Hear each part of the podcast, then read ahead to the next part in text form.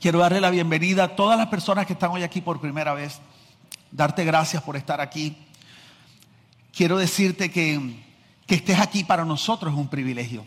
De tantos lugares que tú pudieras estar hoy, eh, que hayas decidido venir, acompañarnos, lo apreciamos, lo valoramos eh, y le damos gracias a Dios. Estoy viendo una conejita por allá, preciosa. Emilio, ponte de pie y levanta la coneja esa para que la vea la gente. Mira Prue Rose. Qué bella. Prue Rose está preciosa. Yo no entiendo cómo se parece al papá y es tan linda, man. No he podido. Emilio dice que él tampoco entiende. Quiero darle las gracias a Dios también que hoy está mi cuñado Eduardo y su esposa Jennifer con Janine y una amiga. Juliana. Juli, ¿cómo estás, Juli? Bien, gracias. ¿Tú eres por allá también? Sí, del Junior tu papá. Ah, bueno, menos mal. Este, qué bueno estar aquí con ustedes. Han sido, el domingo pasado fue una cosa espectacular, el viernes fue algo... ¿Para cuándo es el viernes? Fue una cosa increíble. Fue inolvidable. Pero hoy vamos a cerrar con broche de oro. Dios se va a lucir hoy.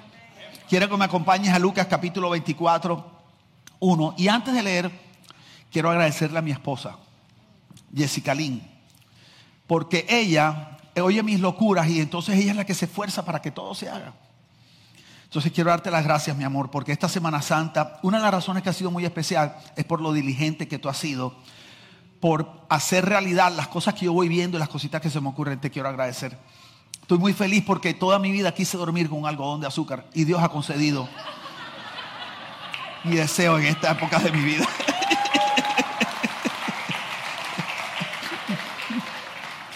Nunca es tarde para que se cumplan los sueños que Dios tiene para ti, ¿ok? Lucas 24, 1 dice, el domingo muy temprano por la mañana, las mujeres fueron a la tumba llevando las especias que habían preparado. Encontraron que la piedra de la entrada estaba corrida a un costado. Entonces entraron, pero no encontraron el cuerpo del Señor Jesús. Mientras estaban allí perplejas, de pronto aparecieron dos hombres vestidos con vestiduras resplandecientes. Las mujeres quedaron aterradas y se inclinaron rostro en tierra. Entonces los hombres preguntaron, ¿por qué buscan entre los muertos a alguien que está vivo? Oye eso, ¿por qué buscan entre los muertos a alguien que está vivo? Hoy estamos celebrando el evento más importante de la fe cristiana, la resurrección de nuestro Señor Jesucristo. Esto es un evento increíblemente importante para nuestra fe y para el valor que tiene nuestra fe en nuestra vida. La resurrección pone a Jesús en otro nivel. Si ves, de todos los líderes de todas las grandes religiones, los grandes profetas, fueron hombres increíbles, mujeres increíbles. La resurrección pone a Jesús en una categoría aparte. ¿Por qué? Porque todos los líderes de todas las religiones importantes, hombres importantes, seres humanos importantes, sus restos después de morir permanecen en el lugar donde fueron sepultados. Pero solo hay uno que si tú vas a esa tumba no vas a encontrar los restos y es el Señor Jesús. Sí, porque Jesús la tumba y la muerte no lo pudieron retener, sino que al tercer día Él se levantó. Y este hecho de la resurrección produce una, un cambio. O sea, hay algo que gira cuando tú entiendes esto de la, de la resurrección y puedes de alguna manera ver a ese Cristo resucitado más allá de ver a un profeta, más allá de ver a un hombre divinizado. Te voy a explicar. Tu vida cambia no cuando ves al Jesús humano, profeta, precioso, misericordioso con características divinas, sino cuando entiendes que es Dios con características humanas. No es lo mismo, no es lo mismo. Y hay que tener cuidado, ¿por qué? Porque el corazón humano anhela el misticismo, el corazón humano anhela lo espiritual. Nosotros fuimos creados espíritu, alma y cuerpo y en nosotros hay una esencia espiritual diseñada por Dios. Y hasta que el ser humano no llena su vacío espiritual, siempre tiene como un hoyo negro que está tratando de succionar, ¿verdad? Cosas para tratar de sentirse pleno porque fuimos creados para plenitud. Tú fuiste creado para vivir una vida plena, abundante. Entonces tu corazón clama por lo espiritual, pero cuando no entendemos a dónde encontramos realmente lo espiritual, empezamos a agarrar todo aquello que parece místico, todo lo que suena trascendental. Entonces cualquier gurú que venga con algo semi espiritual o pseudo espiritual, nos agarramos de eso y eso produce como un alivio momentáneo, como que tienes un momento de éxtasis, mas sin embargo no encuentras la plenitud de vida. Porque no es lo mismo un momento de felicidad que ser feliz. Y no es lo mismo un momento de plenitud que encontrar la plenitud. Entonces es importante entender que Jesús no era un hombre místico con características divinas. Jesús era Dios que se hizo hombre y eso cambia la ecuación y yo voy a creer que hoy, si tú no lo has visto, hoy lo vas a ver y eso va a causar un cambio, un impacto en tu vida como nunca antes. Yo creo que le dejo un aplauso a Dios por eso. Entonces la resurrección es fundamental. ¿Por qué? Porque la resurrección probó que Jesús era quien él decía que era. Y esto es importantísimo. Esto cambió la vida de los discípulos para siempre. Tú sabes que aún después de tres años de caminar con Jesús, los discípulos no sabían muy bien quién era este hombre. Ellos lo vieron hacer milagros, lo vieron sanar gente, caminó sobre las aguas. Y entonces había algo dentro de ellos y ellos decían, ok, este man, bueno, no eran barranqueros los discípulos, este man tiene algo diferente. Este hombre, él tiene algo diferente. Entonces eso encontraba eco en el corazón de los discípulos y de la cultura de ese tiempo, la cultura hebrea, que estaba esperando desde hace varias generaciones que viniera el Mesías, el enviado de Dios, que los iba a liberar. Ellos pensaban que los iba a liberar de la opresión romana, ¿verdad? Pero ellos sabían que Dios tenía un plan y que había una promesa que había sido dada. Entonces ellos estaban esperando esto con ansias. Entonces cada vez que venía un profeta o algo, por eso era que ellos se agarraban, porque había una palabra que había sido dada por el mismo Dios a través de los profetas. Entonces cuando ellos veían algo medio místico, ellos empezaban a preguntarse y a seguirlo y a hablar, ¿verdad?, de qué había hecho, qué sucedió, cómo se comportó. Entonces los discípulos tenían esta, albergaban esta esperanza en su corazón del Mesías. Y cuando empezaron a ver a Jesús cómo enseñaba, cómo trataba a la gente, ellos por dentro se decían, sí será. ¿Será que este es el que esperamos? Por eso tú ves que en la Biblia hay varios momentos que preguntan, ¿eres tú el que esperamos o seguimos esperando otro? ¿Eres tú? ¿Eres tú el que va por fin a cambiar nuestra vida? ¿Eres tú el que va a marcar un antes y un después? Entonces había algo en ellos como que lo creía, pero no lo podían creer. La razón no solamente es la duda de los discípulos, es una razón un poquito más profunda que no tengo tiempo de explicar, pero se la voy a tirar así por encimita. Y es que nosotros no podemos ver a Jesús a menos que no sea porque el Espíritu Santo nos permita verlo. Y en ese momento la Biblia dice y enseña que el Espíritu Santo aún no estaba en la tierra, por lo tanto ellos estaban tratando de entender y ver a Dios con su intelecto. Y es imposible porque la Biblia dice que la mente del hombre no puede comprender la mente de Dios. Por eso dice que los niños son los que lo ven, porque los niños no andan preguntando. El niño tú le hablas de Santa Claus, de Papá Noel, y él cree en Papá Noel. Y por eso hay que tener la fe de un niño. Entonces están los discípulos con esta duda. Qué tremendo, oye esto. Y entonces, luego de que Jesús murió, cualquier esperanza que los discípulos tenían se desvaneció. O sea, si en ellos había como que sí será, será que este es. Cuando ellos vieron a Jesús que se entregó, porque ellos esperaban al rey, ellos esperaban un Jesús conquistador, tú sabes.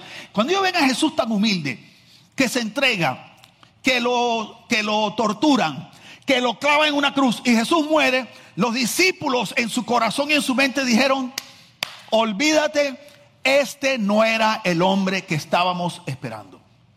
Y toda esperanza en su corazón se desvaneció porque la realidad es que nunca habían estado seguros pero siempre habían querido que fuera.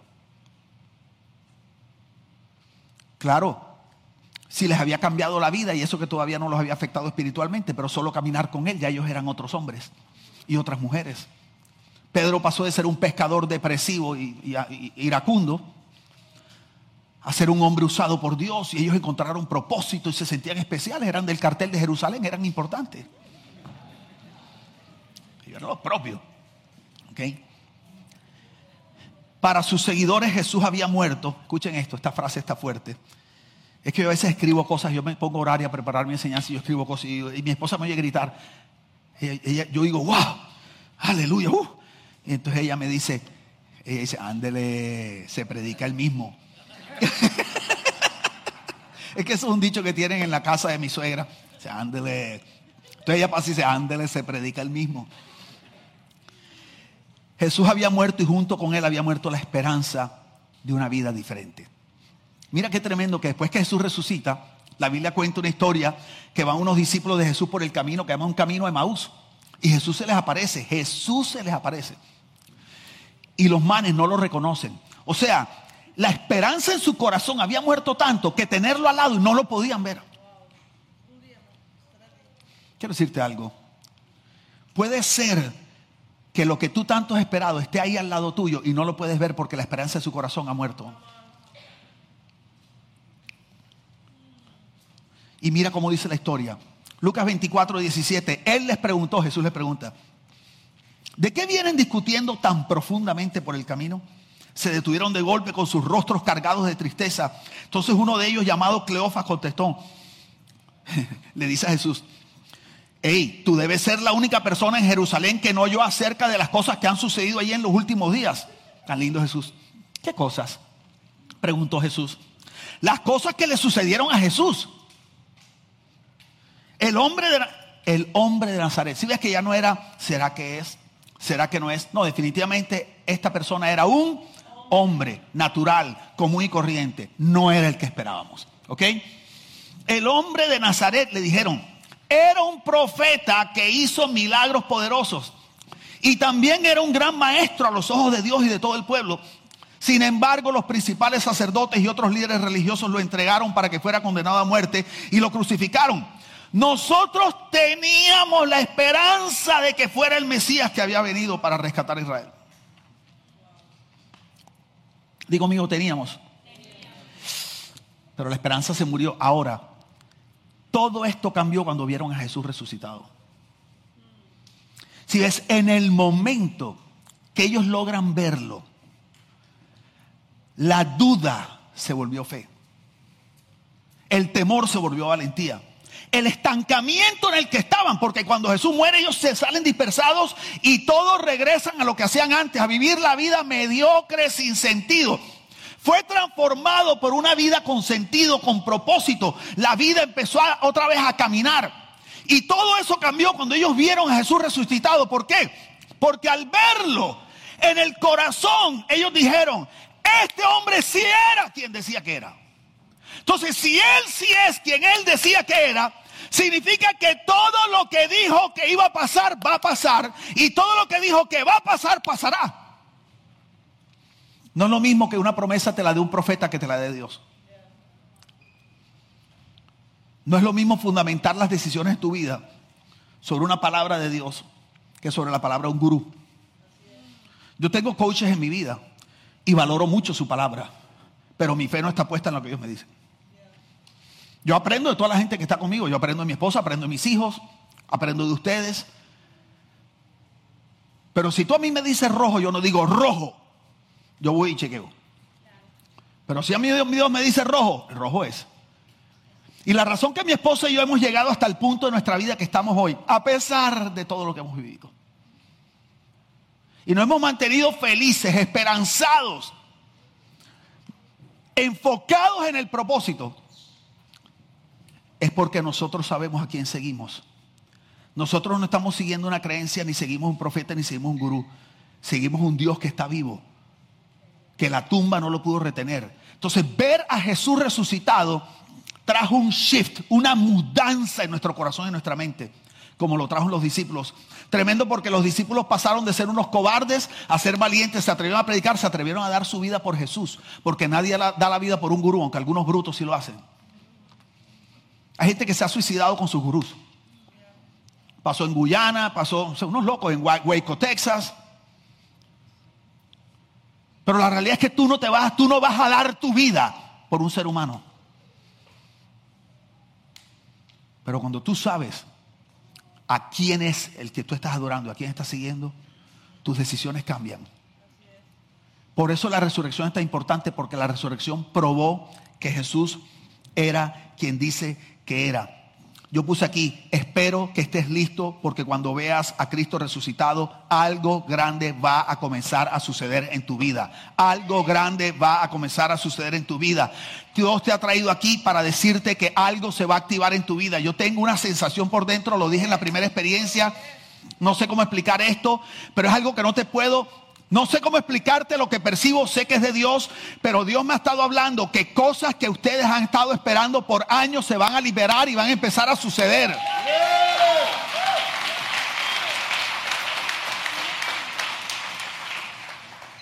El avión, no, no, no, el avión, no, es que es un sueño aquí que tuvo el pastor Jairo que me comentó una vez. Además de que la resurrección es importante porque prueba quién es Jesús, la resurrección es súper importante porque es lo que valida nuestro mensaje y nuestra fe. Mira cómo dice Pablo en 1 Corintios 15, 14. Dice, y si Cristo no ha resucitado, porque había gente que negaba, la resurrección, dice, entonces toda nuestra predicación es inútil y la fe de ustedes también es inútil. La palabra inútil significa estéril, sin fruto, vana, que no produce nada. Pablo está diciendo, les tengo una noticia, si Jesús no resucitó, este mensaje no produce nada que simplemente cosquillitas emocionales. Eh, en estos días nos, nos tienen una invitación y nos tienen amenazados con el concierto de Juan Luis Guerra. Ay, pastor, ¿y tú vas? No, fui a Coldplay. Pastor, pero esa música es del mundo. No tengo tiempo de predicar de eso en este momento. Yo no creo que hay algo del mundo y de Dios, ni que hay sagrado y secular, ni que hay santo. O sea, en la Biblia yo no veo nada de eso. Para mí Dios es el creador y todo lo que hay es sagrado. Escúchame. Y dentro de toda la música hay una que yo debo escuchar y una que no, porque hay una que me hace daño y otra que me edifica. Y hay música que no menciona a Jesús y edifica. Y hay música que menciona a Jesús y hace daño. ¿Ok? Entonces, como te decía, íbamos a un concierto de Juan Luis Guerra. Y me encantan los conciertos de Juan Luis Guerra porque me sé todas las canciones. Porque hay gente cristiana que va y dice, no, yo voy por las avispas. No, yo voy por la bilirrubina. Yo voy porque a mí me sube la bilirrubina. No porque me persiguen las avispas. ¿Ok? Y yo voy porque me gusta. Mi esposa y yo hicimos shows en carnavales, hicimos un show de burbujas de amor, me acuerdo yo. ¿Eso de qué año es?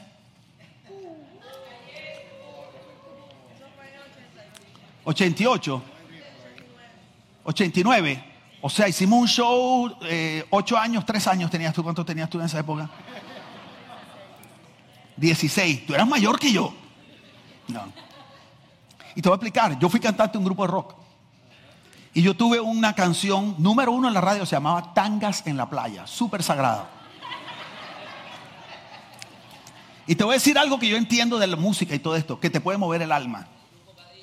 El grupo Cadillo, el mío era el grupo Bay, Cadillo nos dábamos, nos dábamos clavo con cadillo ahí. Por cierto, su pastor le dio por la cabeza a Carlos Vives, a Juanes.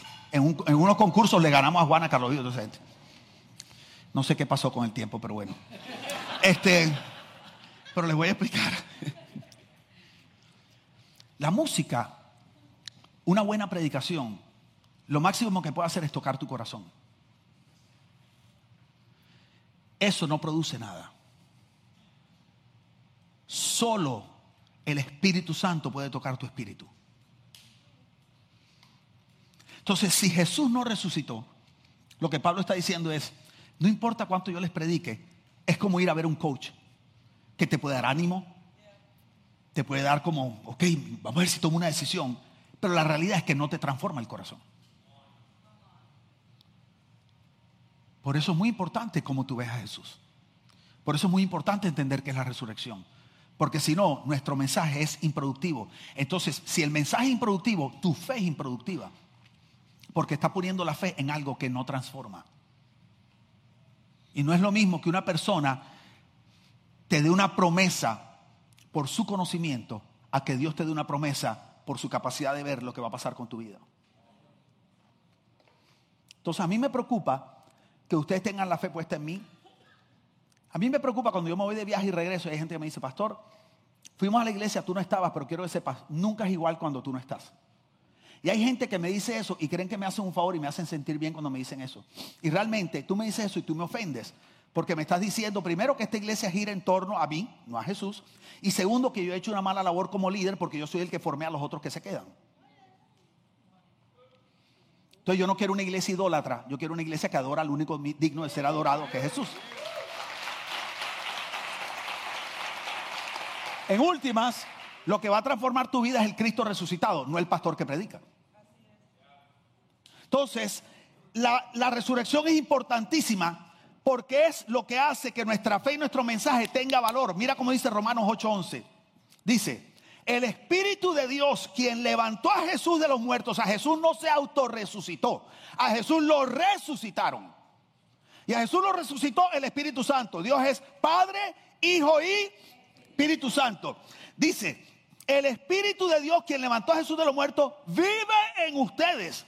Y así como Dios levantó a Cristo Jesús de los muertos, Él dará vida a sus cuerpos mortales mediante el mismo Espíritu quien vive en ustedes. Lo que Pablo está diciendo es, el mismo poder que Dios usó para resucitar, para llevar de la muerte a la vida a Jesús, lo va a usar para darte vida a ti. Y esto es tremendo porque la palabra dar vida es revitalizar. ¿Revitalizar qué?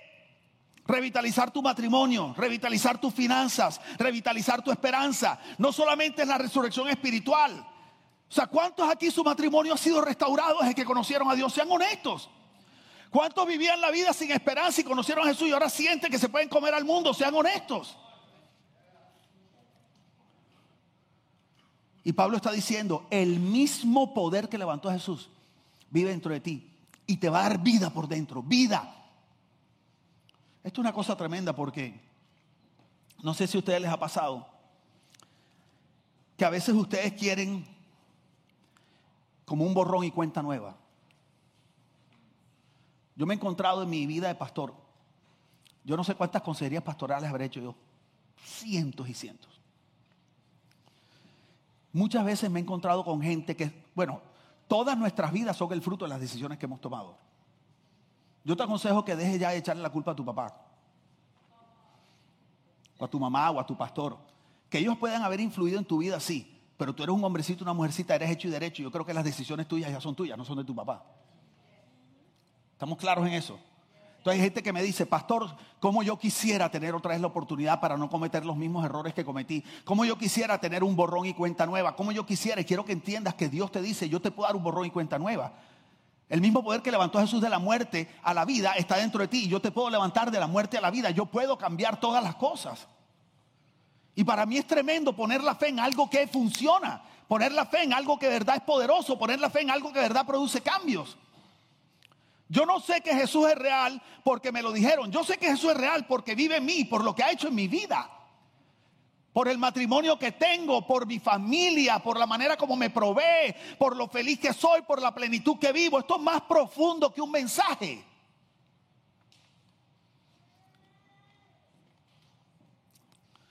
Y mira, con razón Pablo dijo en Filipenses 3:10, quiero conocer a Cristo y experimentar el gran poder que lo levantó de los muertos. La palabra poder es la palabra dunami, significa poder milagroso el poder de la resurrección no tiene que ver con mi propia fuerza ni con mi capacidad, no está sujeto a los fracasos del pasado o a lo que otros dicen de mí. Es el mismo poder de Dios operando a mi favor, es la garantía de que todo lo que emprenda en el nombre de Dios prosperará. Y por eso Pablo dice, yo quiero conocer ese poder. Pero la iglesia lo pone como algo tan místico. Uh, tú sabes, no es algo místico, es real. Pero le hacemos creer a la gente que tienen que hacer cosas para ganárselo, que depende de cuánto ores. El poder de Dios no depende de tu oración, sino de su amor. Porque creemos que ser espiritual es como algo como... Entonces la gente dice, Dios está aquí. ¿Por qué? Porque se me erizaron los pelitos del cuello. Cuando yo tengo mal de estómago también se me erizan los pelitos del cuello. Y te puedo asegurar que no es la presencia exactamente la de Dios. Porque juzgamos a Dios por sensorialmente. Dios no está ni deja de estar porque tú lo sientas o no lo sientas. Dios no opera o deja de operar porque tú lo creas o no lo creas. Dios es Dios. Su poder está en ti. Y Él quiere hacer milagros en ti, quiere hacer milagros en tu matrimonio, quiere hacer milagros en tu familia. Para Él eso es lo normal, para Él no es sobrenatural. Para Dios eh, lo sobrenatural es lo natural. Él lo quiere hacer, Él está dispuesto. Pero tú tienes que entender a quién tú adoras. Si adoras a un hombre digno de seguir, gurú, profeta, o entiendes que al que tú sigues es Dios que se hizo hombre y es un Cristo resucitado. ¿Cuál es tu Cristo? ¿El Jesús del burrito o el que se levantó a los tres días de la muerte? A los seres humanos nos gusta más el Jesús del burro, porque es más buena gente. Porque tú sabes como my homie, Jesus and the donkey. You know, Jesus and the donkey. Those are my homies. Y nos gusta porque, porque estamos en una generación que carece de paternidad. Estamos una generación que, que carece de relaciones íntimas. Entonces la generación de hoy está herida con los padres, con las autoridades y todo esto. Entonces no queremos ver a Dios como Padre, el Dios trascendente. Nos gusta el Jesús cercano, el pechichón, el llave, el amigo. Y Jesús también es así. Pero te tengo una, una noticia. El Jesús amigo no es el que transforma tu vida, es el Cristo resucitado. ¿Sí entiendes eso? El Jesús amigo es el llave, es rico estar con Él. No hay nada más rico que los amigos. Nadie ríe mejor que con los amigos. Pero los amigos son para una cosa y el Cristo resucitado es para otra. Entonces la iglesia tiene que aprender a balancear el Cristo cercano que la gente dice que es rico caminar con ese Jesús. Yo siento que Él es mi amigo, que está cerca. Pero cuando ese Cristo está cerca, Él se quiere acercar no solamente para estar ahí, Él se quiere acercar para hacer algo dentro de ti. Están todos así. Lo cual me preocupa. Mira cómo dice Romanos 8:31 dice, entonces, ¿qué diremos a esto? Si Dios está por nosotros, ¿quién estará contra nosotros? ¿Sabías tú que Dios pelea a tu favor? Pero de verdad lo sabes. Tú sabes que nosotros aquí decimos mucho amén, amén. Tú sabes que mucha gente aquí dice amén, pero no cree a lo que le dicen amén. Porque aquí te suena lógico. ¿Cuánto qué? O sea, el otro día estábamos en, no me acuerdo dónde que estábamos. ya me acuerdo. En la asociación de pastores. Y estaban hablando algo como, y el diablo tal cosa. Y una mujer decía, aleluya. Y el diablo quiere acabar con tu familia. Gloria a Dios. Y así, como así. Y se va a llevar tu negocio. Amén, aleluya. Sí, porque a todos respondemos. Hey, si cuando yo estaba recién convertido, yo estudiaba en la Universidad del Norte, y me acuerdo que el profesor decía, tal, ¿y cuántos entendieron? Yo, amén. Yo decía amén hasta en la universidad. qué religioso, qué terrible, qué vergüenza, amén. La gente me miraba como diciendo, ¿este man de qué planeta bajó? Entonces no es a cuánto tú le dices amén, es cuánto tú crees. Te tengo una noticia, Dios está a tu favor. A lo mejor estás viviendo un momento muy duro, pero Dios está a tu favor. Dios no está en tu contra. Dios no es un policía que está esperando que tú cometas una infracción para ponerte una multa. No sé qué Dios te ha pintado a ti, pero yo quisiera mostrarte el Dios de la palabra, no el Dios de la religión. No es el Dios que está esperando que te caigas para castigarte, sino el que está esperando que te caigas para levantarte. No es el Dios que es un umpire de béisbol que está esperando los tres strikes para mandarte out. Sino el que dice siete veces cae el justo y siete veces se levantará. Ese Dios poderoso está a tu favor. Pelea a tu favor.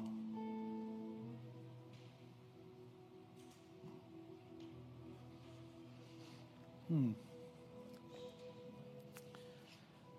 La resurrección de Jesús es la garantía de que Dios tiene la capacidad para darnos una vida nueva.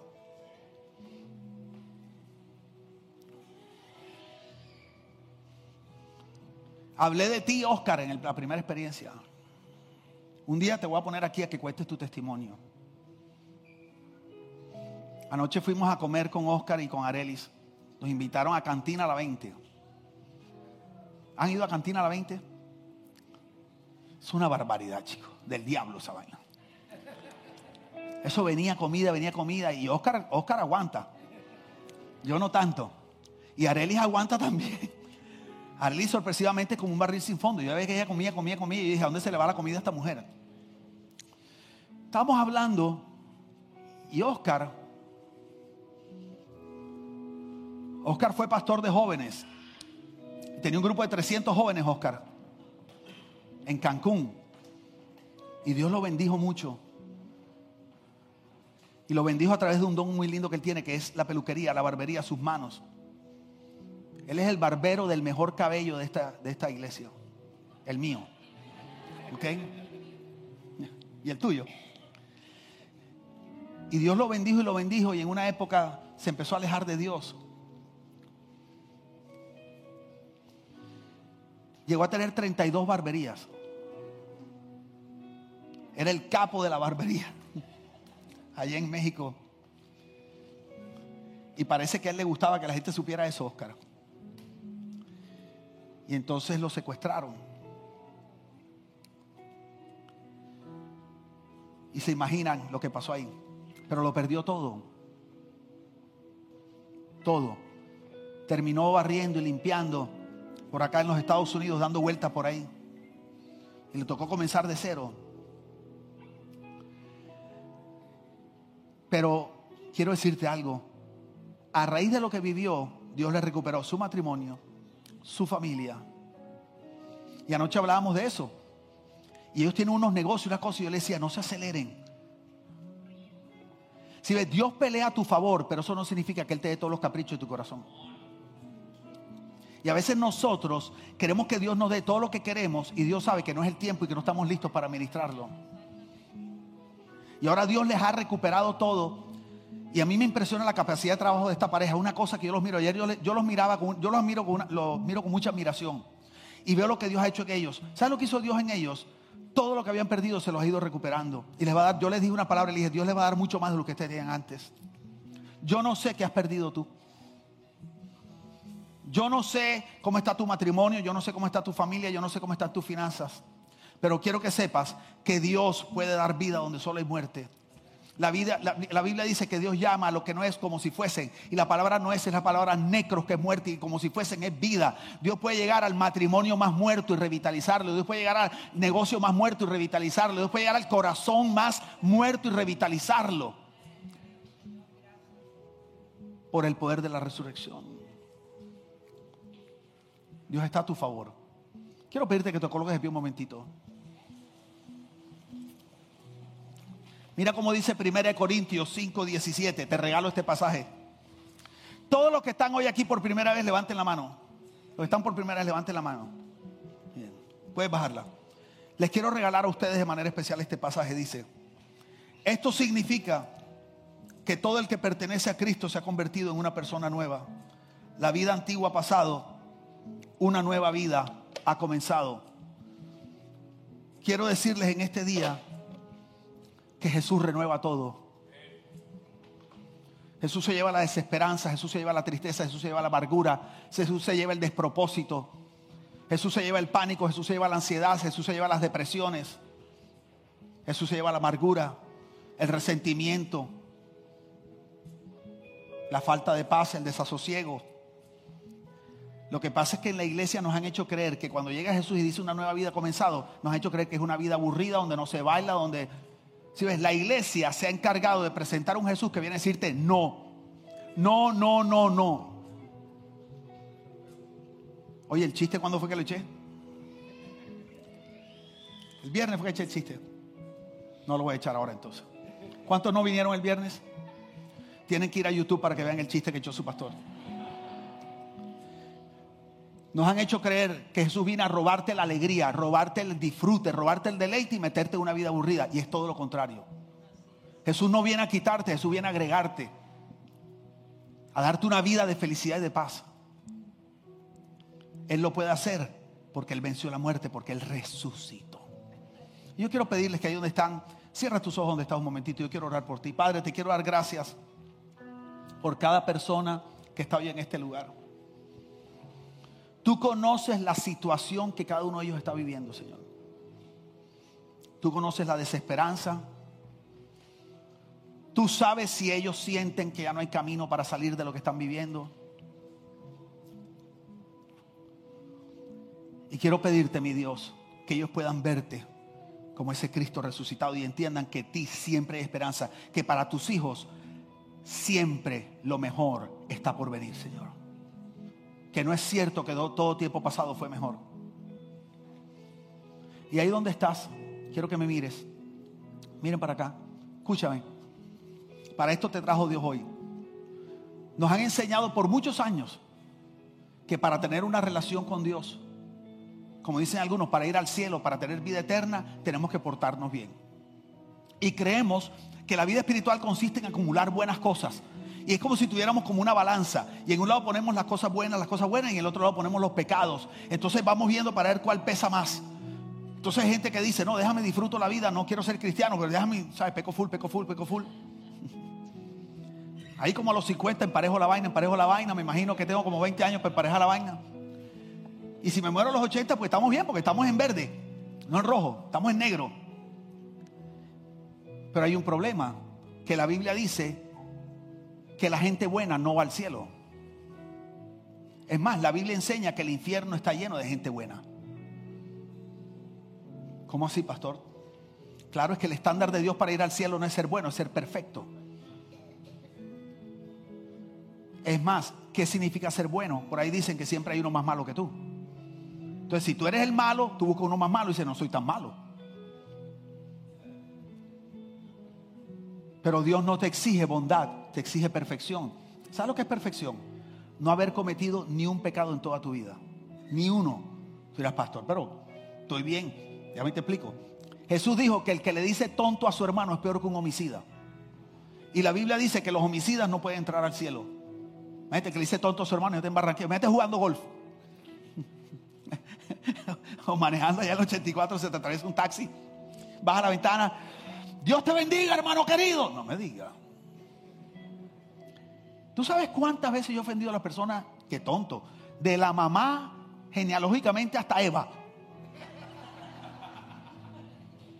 Tú sabes que la Biblia dice que el que desea a alguien que no es su cónyuge, que lo desea, es peor que un adúltero. Dice que los adúlteros no heredarán el reino de los cielos. ¿Qué quiero decirte con esto? Que estamos todos fritos. Que por buenas obras nadie se puede salvar. Pero te tengo una buena noticia. Dios te ama tanto que Él fue el que puso ese estándar. ¿Sabes para qué lo puso? Te voy a explicar. Para que todos tuviéramos acceso a la salvación. Porque si fuera por bondad, solo serían unos buenos, otros no tan buenos, y la gran mayoría no entraría, nadie entraría. Pero Dios te dice, yo te amo tanto que te quiero tener conmigo siempre.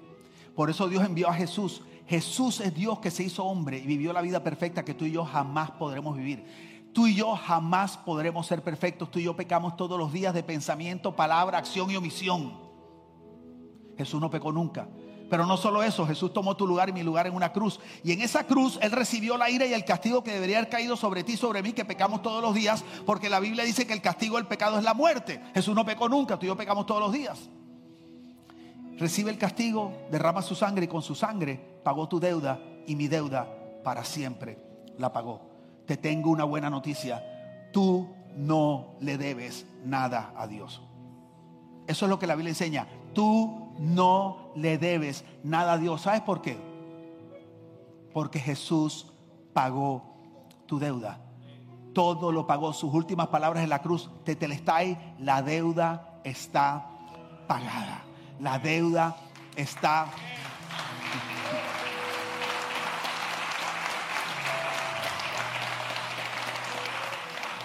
Ahora, ¿cómo es el asunto? Tienes que reclamar tu regalo. Porque ese regalo se te aplica cuando tú entiendes y dices, ok Señor, ¿sabes qué Jesús? Pongo mi confianza en ti.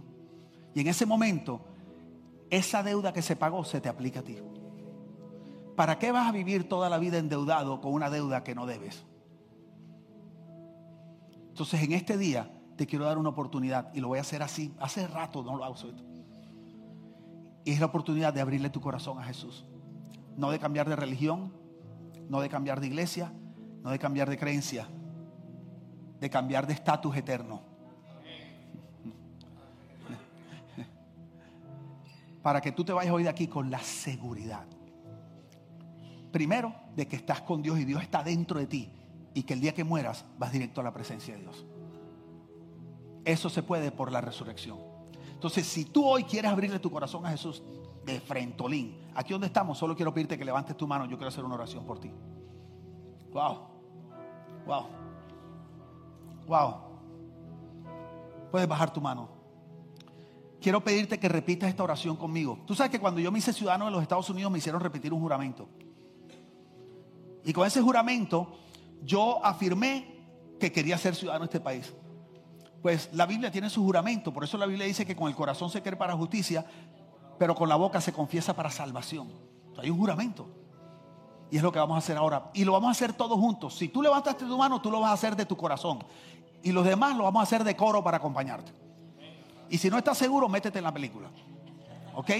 Quiero que digas conmigo, Señor Jesús, gracias por haber venido a esta tierra a vivir la vida perfecta que yo jamás podré vivir.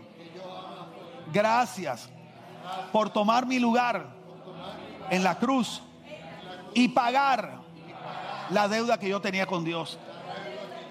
Ahora, ahora entiendo que ya yo no tengo una deuda con Dios, porque tú la pagaste. Y hoy he venido a reclamar mi regalo. Yo te abro mi corazón y te recibo como mi Salvador y como el Señor de mi vida.